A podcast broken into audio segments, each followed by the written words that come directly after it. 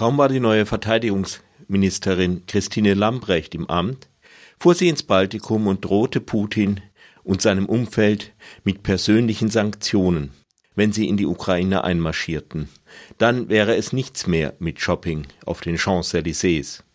Doch weitere Schreckensmeldungen braucht Putin von der Ampel kaum zu fürchten, denn dort verfolgt man eisern das Prinzip, keine Waffen in Krisengebiete zu liefern, weshalb auch Putin keinen Uniformknopf bekäme und außerdem erinnert die Außenministerin Annalena Baerbock an die historische Schuld Deutschlands.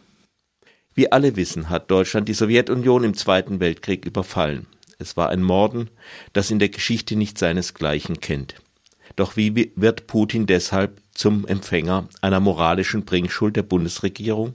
Muss man ihm wegen dieser deutschen Schuld Unrecht gegen andere durchgehen lassen?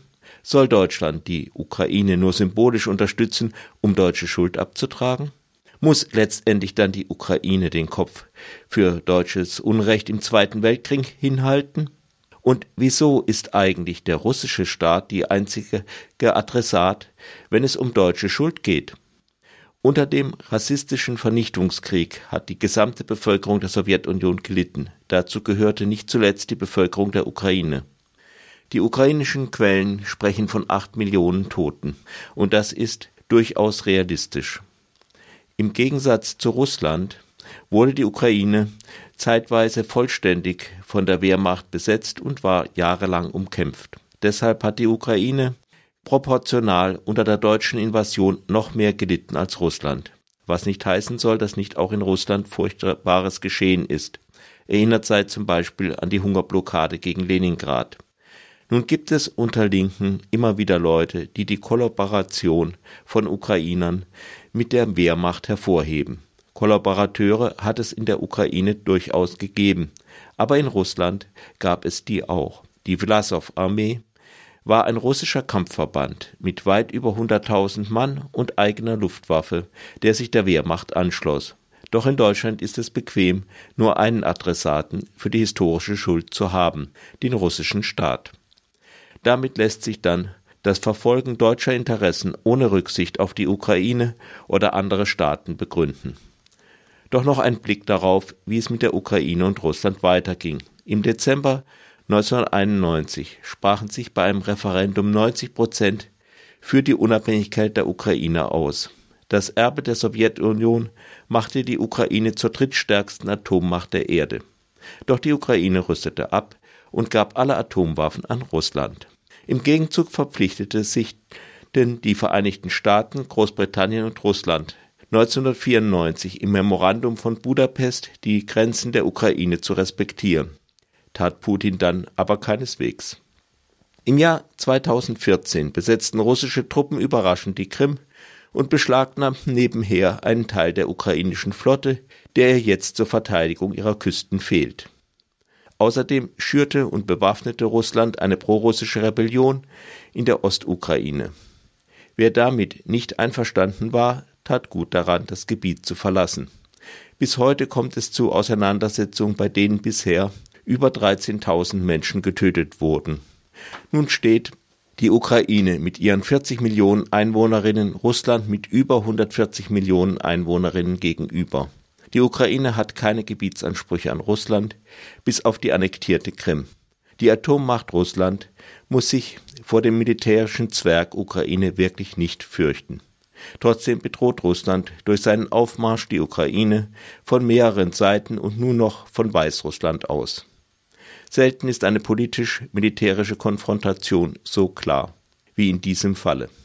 Die Ukraine ist der bedrohte und bei weitem schwächere Teil. Die Bundesregierung bestreitet das nicht. Doch die Androhung von Sanktionen für den Fall eines Krieges bleibt, abgesehen von der furchterregenden Lamprecht, abstrakt und Vorbehalte folgen. Auch Defensivwaffen, die den Preis für einen Einmarsch Putins erhöhen würden, will man an die Ukraine nicht liefern. Selbst die Waffenlieferungen anderer Staaten an die Ukraine werden behindert. Estland durfte neun alte Haubitzen aus Beständen der DDR nicht an die Ukraine weitergeben. Ein Flugzeug mit Panzerabwehrwaffen aus Großbritannien musste einen großen Bogen um Deutschland herum fliegen. Zwar hat die Bundesregierung erklärt, man habe die Überflugsrechte nicht entzogen, aber das ist ein wachsweiches Dementi, denn es lässt alle anderen Möglichkeiten, die zu der seltsamen Flugroute um Deutschland herum geführt haben könnten, offen. Ein klares Signal an Putin, dass er auch im Ernstfall nichts zu fürchten hat.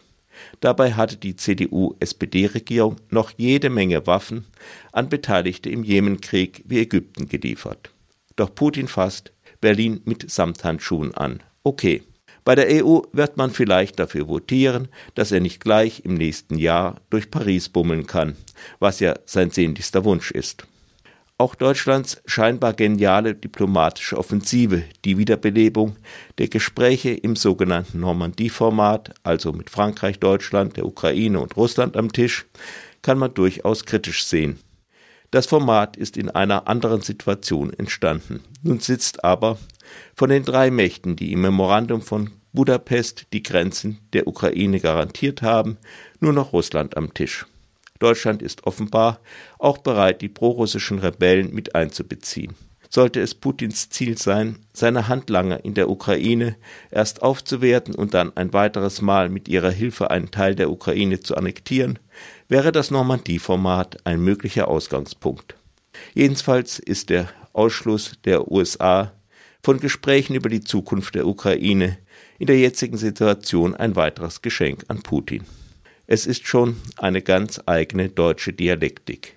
Die Ukraine für deutsche Schuld, der Gefahr von Krieg und Unterdrückung etwas mehr auszusetzen. Am Ende dürfte sich diese Dialektik auch für Berlin nicht auszahlen. Tja, wenn Putin nicht nur droht, dann wird man weltweit auch wieder über deutsche Schuld reden, aber in einem anderen Zusammenhang, als es der Bundesregierung jetzt lieb ist.